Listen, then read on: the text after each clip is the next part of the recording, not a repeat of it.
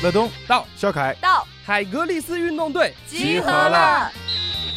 让我们一起听，一起动。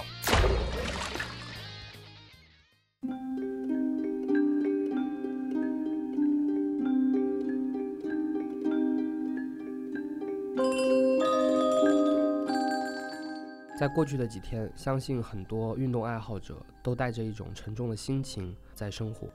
在五月二十二日的上午，在甘肃省白银市举行的黄河石林越野马拉松的比赛中，遭遇了狂风和冻雨等极端的恶劣条件，气温骤降，一百七十二名参赛选手中有二十一位不幸遇难。在遇难者当中，包括了国内知名的越野跑选手梁晶，以及全国残奥会的冠军黄冠军。等优秀跑者，这个事情其实不光是在越野跑，在运动圈，其实在社会上也是罕见的一个重大的事故。今天的话呢，我们也是特别邀请到了马拉松项目的选手，也是越野跑的爱好者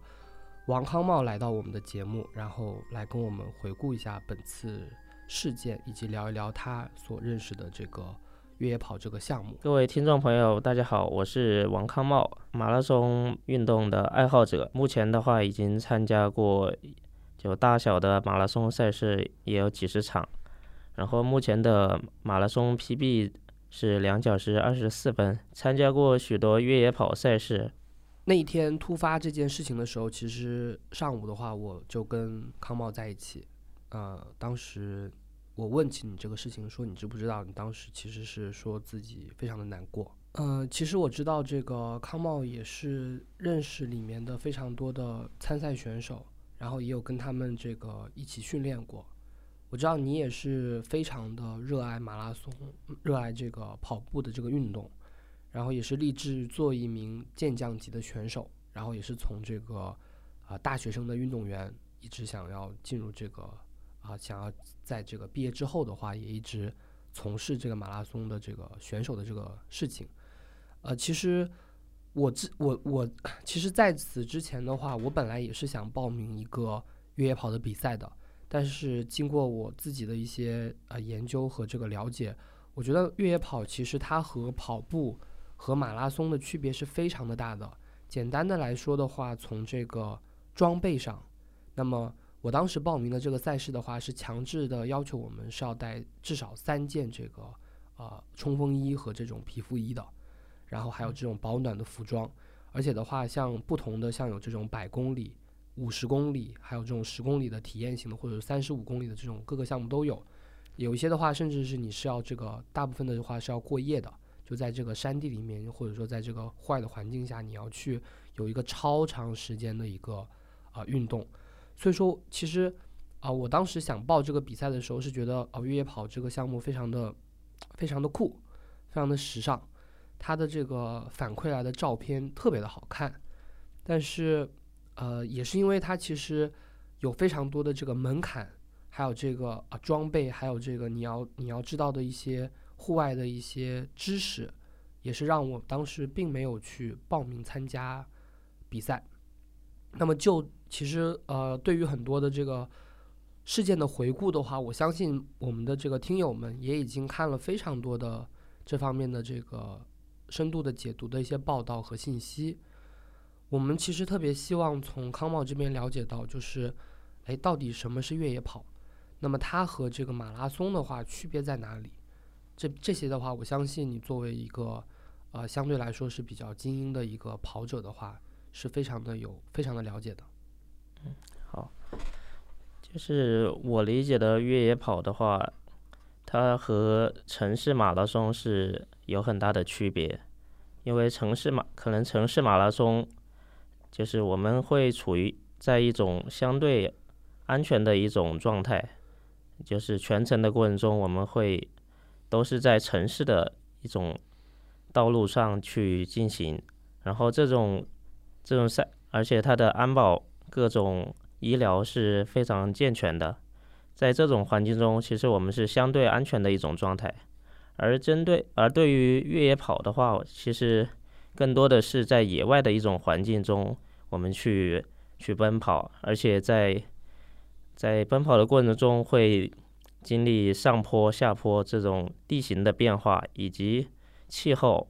气候天气的变化，以及可能在一些可能也会遇到一突发一些事件，这种可能就是越野跑的话，可能是更多的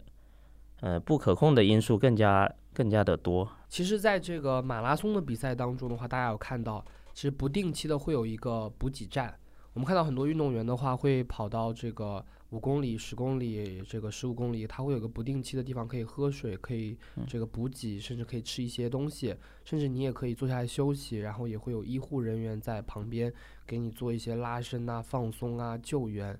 那么，但这一切都是在城市当中，但是，一旦是到了山区，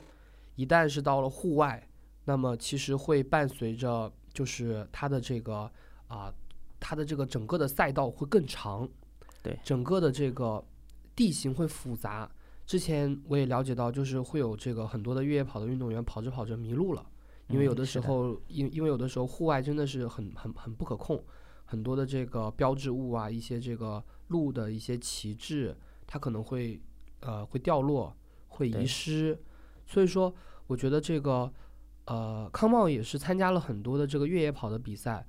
我我也想请你，可以就是跟我们的听友来分享一下你在越野跑比赛当中的一些感受。那么它的话和这个普通的跑步有什么差别？嗯，就是从我参加的一些马拉松的经历来说的话，嗯，当然我是特别喜特别喜欢在自然野外的一种状态去奔跑，这让这让我非常的放松，就是。而且我会，而且我在野外的环境中去奔跑的话，我会，我的心心情是非常愉悦的。但同时，但同时，就像刚刚乐东说的，在野外的环境其实有很多的不可不可控因素。我们在，呃，就可能会遭遇迷路，也可有可能会遭遇脚就是嗯崴脚这样的。就是一些意外的意外的伤害发生，再然后因为野外的环境气候也是更加多变的，呃，有可能下雨，也有可能起雾起大雾，我们也可也有可能迷路，可能是相对处于一种不不太安全的一种状态。对，作为越野跑赛事来说的话，它的这个筹备和它的这个工作人员。其实是非常的重要的。嗯，那么还有一个特别重要的，其实就是装备。因为呃，我当时在准备这个报名的时候，其实看到要带一些头灯啊，嗯，然后 GPS，然后你要有专门的越野跑的背包。那么在这个背包里面，你甚至不是说你带一件衣服，而是甚至要带一件厚的冲锋衣和一件薄的这个冲锋衣。嗯，它都是有强制的或者说是明确的这个要求的。其实我在这个之前的。比赛报名的之前，我是不太理解这件事情的，因为大家知道，这个大部分的跑步的这个呃赛跑季吧，跑呃这个跑步的这个时间都是在这个啊这个春春夏交接的时候和这个秋秋天的这个时候，和夏天和秋天的交接接的时候，其实是其实是比较热的。对。那么为什么说要带这些衣服，或者说要带这些我觉得可能是负担的这些装备？那么这点的话，我觉得康茂也可以跟我们分享一下，这个你在野外的时候你会遇到的什么情况？那这些装备的话呢，可以如何的帮助到你？组委会一般会要求我们强制携带一些强制，就是强制装备，比如说越野背包、水袋、口哨、保温毯这这些东西，可能会把它当做一种负担去携带，可能说就。带着的话是不是很方便？正如我刚刚提到的，就是在野外的环境，其实气候环境更加多变，而且地形条件也是更加更加多变的。这样的野外环境的话，其实有很多的不可控因素。为了更好的保护自己的话，其实是需要这这些装备作为我们的一个生存的一个基础的。像我们的保温毯、冲锋衣这些必备的装备的话，可以在我们室温的状态下，可以更好的去让自己能够掌控自己的一种状态。而且像头灯的话，如果天黑的话，我们可能需要一个头灯保持前前行的路，就是这样也可以让自己更快的去脱离危险的环境。这还有像口哨这个这个简单的装备，可能我们在迷路的过程中，可以让自己保存体能去。更好的获得救援。对于装备的话呢，我自己就是也参加一些铁人三项这些比赛，其实它的这个装备也是比较丰富的。嗯，我当时给我的感觉就是，只要是但凡是户外的这些运动，它其实就是要依赖这个装备，然后来对你的这个支撑和保护的。那么你其实，在户外的话，特别是一些长距的赛事当中，你是孤苦伶仃的这个在参玩在参加的，所以说你的这个。唯一保护你的，或者说给你这个支撑和力量的，可能就是你的衣服、你的手杖、你的鞋子，或者或者说是你的这个袜子，或者说是你带的这个能量胶和补给，这其实就是你的这个全部。因为这个啊，特别是这个高水平的选手的话，他的之间的这个差距是拉的很大的，他和后面的选手的差距也是很大的。而且像这种小众的赛事的话，它不是像我们的这个。城市的马拉松一样，好像是这个锣鼓喧天、鞭炮齐鸣，然后非常热闹的一个场景。它有的时候是孤单的，是这个像是一个人在跑步的这样的感觉。像康茂，你自己也是参加过非常多的越野跑的比赛，可以跟我们讲一讲你自己之前越野跑比赛中的遇到的一些小小的这个呃小小的一些事故吗？这个也是有的，就是我二零一五年我参加的一场越野越野跑赛事中。就是因为在一个持续爬升的一个赛段，然后可能是我们在在爬升的状态中，对自己的一种状态没有及时的一个认危险来临的这样信号没有一个准确的认知，而且我们就是在这个过程中一直在拼命的向上爬，可能自己的这种状态的话是。一种非常累的一种状态，但我在这个过程中还是拼命的去使，就是努力去向上爬，然后就是后来就是因为体能体能分配体能分配问题，导致直接就晕厥的一种状态。当时是有人来马上救你吗？还是你晕厥了之后的话，你是怎么样被救援下来的？当时的话是我有晕厥。一段时间，然后后来是会有，就是经过一段时间才有救援救援人员就来到我这边。就他们其实当时及时的发现你了。嗯，对，是的。那还算是一个，就是相对来说是一个运气比较好。对，是比较幸运的一个状态。对。那这种现象的话，在越野跑的这个比赛里面的这个选手，我因为我相信你肯定啊有认识非常多的越野跑的选手，那么。你在比赛前的话，像这些选手，他会跟大家，因为肯定会经常聊嘛，嗯，就会告诉你越野跑的一些风险和马拉松的不同吗？那他们会怎么和你讲一些这个越野跑的一些这个风险？会或者说在训练的时候，你们会有一些专门的一些培训吗？会遇到一些风险，比如说呃崴脚，比如说呃迷路，比如说划伤、擦伤、撞伤这样一些就是风险。然后甚至甚至滑坡这样一些比较可能会危及生命的一些风险。其实，在这次的事件当中的话，有两个呃因素是很重要的，一个是这个天气，对，还有一个就是啊装备。他们两个的这个因素的叠加，就导致了选手的话是失温。对。那么我相信这个的话，也是你们在这个越野跑或者在户外的训练当中，甚至可能就是在平时的这个户外的跑步当中。也是最怕出现的一个现象，对吗？嗯，对的，因为在户外的环境，嗯，它的气候是非常多变的。然后有时候我们在训练的过程中可能准备不足，呃，然后然后就会有突然下大雨的这种情况。然后因为有时候训练距离可能比较长，我们在呃可能离离家的地方会距离非常长，然后。在这个过程中的话，我们因为没有及时的、及时的保暖措施，可能会造成失温、失温，然后身体就是会有一些呃生理反应，比如说颤颤发抖啊，呃，比如说身体僵硬啊这样一些情况。对，康茂在自己训练或者说比赛的时候有遇到过失温的情况吗？像在两年前的话，我在一次长距离的越野训练中，因为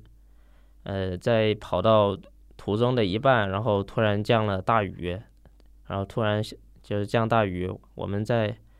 就因为长准备不足，在长时间的暴露环境中，就导致失温。然后是幸亏及时的找到一处避雨的地方停留了一段时间，然后让自己的身体慢慢回温，就是后来才是安全的回到家里。因为其实这个大家这个如果跑过步的话，其实还是轻装上阵，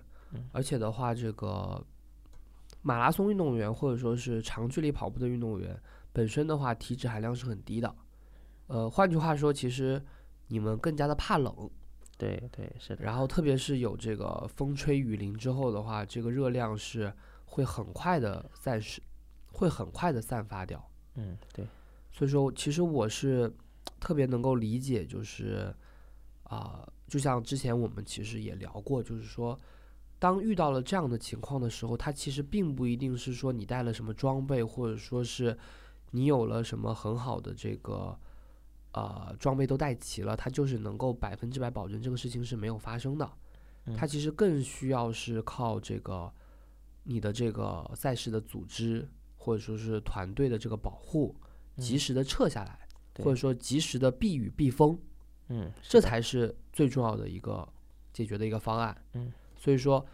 啊，有些人可能会说，是不是？哎，有些这个精英选手，他为了更好的成绩，少穿一点东西，其实是冒风险。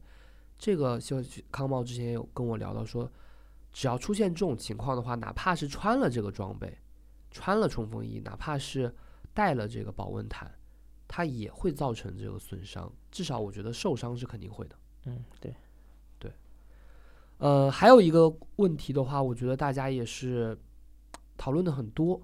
就是这次很不幸的遇难的都是一些精英跑者，都是圈里面是。特别知名的，因为这个圈子本来就就不大，我相信康茂也跟他们有非常近距离的这个呃近距离的这个接触。也我你之前有跟我说，你有跟其中的某一位跑者是一起训练的。嗯，对。那么我们其实也特别想知道，就是哎，这些精英跑者他们现在的话生存的现状是什么样的？就是说他的这个。为什么？就是跑步的话，很多人是为了去，呃，领这个奖金，会去这个为了这个赛事的这个名次、奖金而去参加这些比赛。我们特别想知道，就是，我相信你其实也是一位这个可以在比赛当中拿到成绩的运动员。那作为你们来说，你们的主要的收入，或者说是你们的训练的目的，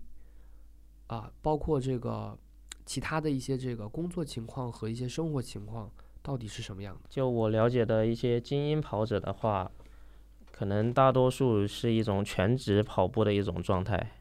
嗯，他们的生活的话，讲就生活的经济来源可能更多的依靠他们呃比赛的奖金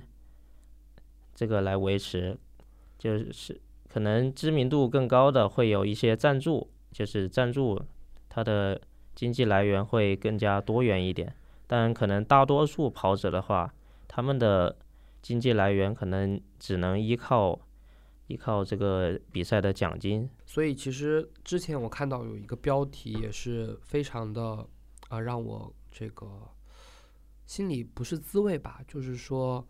这是在用这个跑步换奶粉。大家同时的这个，大家同时一边是其实很羡慕精英跑者的能力。和这个成绩啊，所以才导致了这个很多的这个参赛的选手，或者说是啊一些这个运动员，他会去为了奖金而去参加一些比赛。有的时候他可甚甚至会这个一周的话，甚至跑三场，或者说是啊不顾自己身体的这个劳累去参加这个比赛。我觉得这些现象的话，确实都值得我们的这个大家去了解，也是值得我们的这个。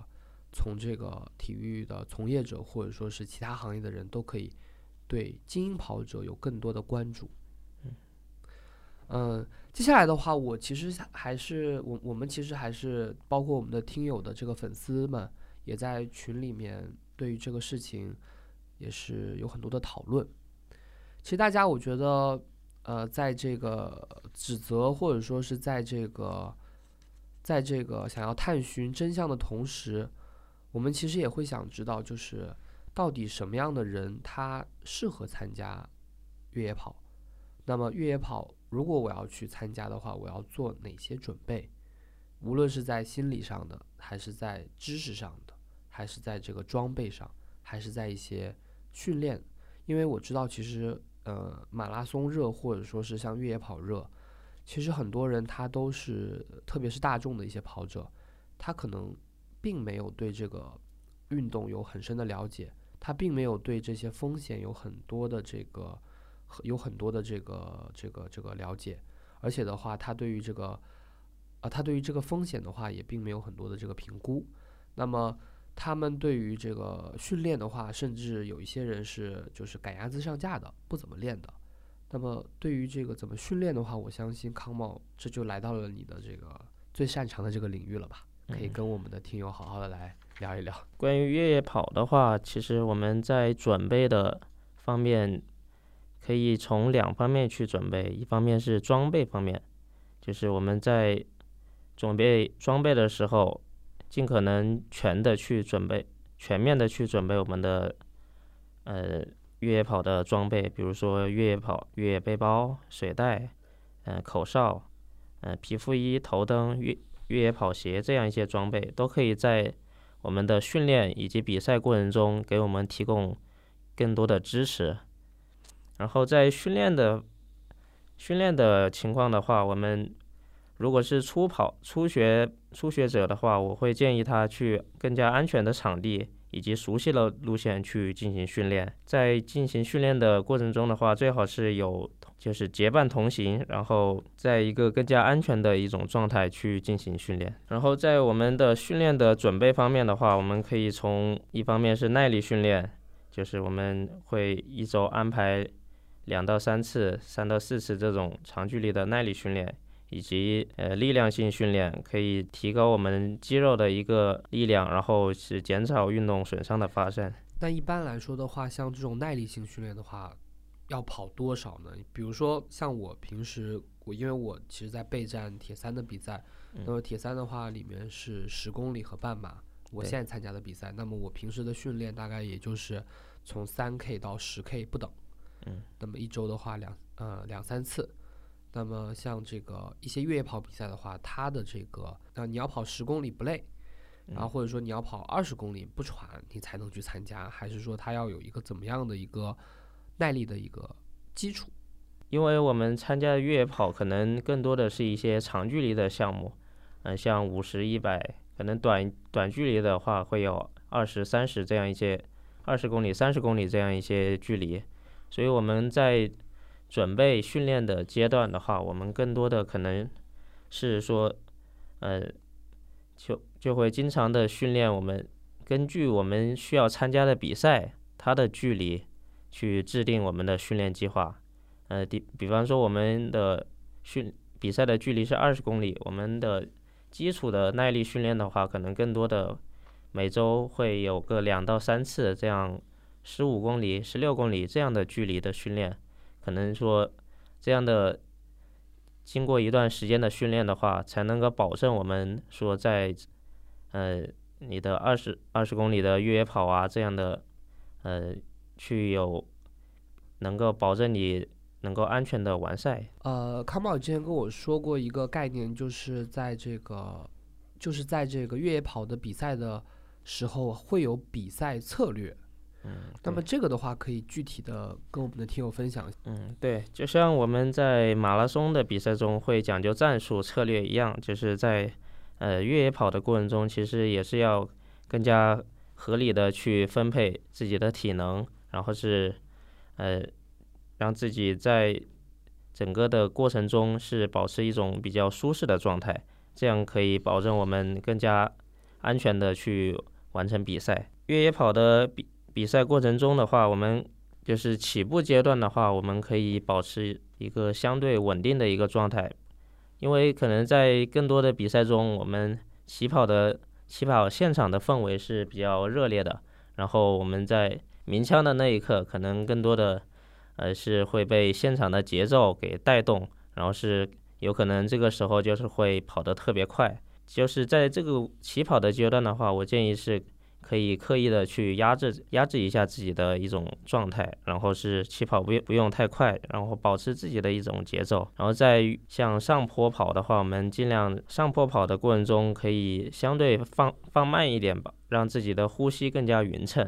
然后下坡的话是一个也是保持一个相对稳定的状态，这样可以就是减少运动损伤的发生。然后我们在比赛过程中的话，可能更多的是。保持一个相对稳定的一个配速，然后就是更加这样可以我们更加节省体能，去让自己的状态保持相对稳定。保持稳定的配速这件事情也是非常的重要的，因为我之前跑步的时候就出现过这个前面跑太快了，就后面就顶不住了。嗯，然后呃还有一个这个大家比较关心的问题就是你要了解你的身体状况。对对。这点的话，就是，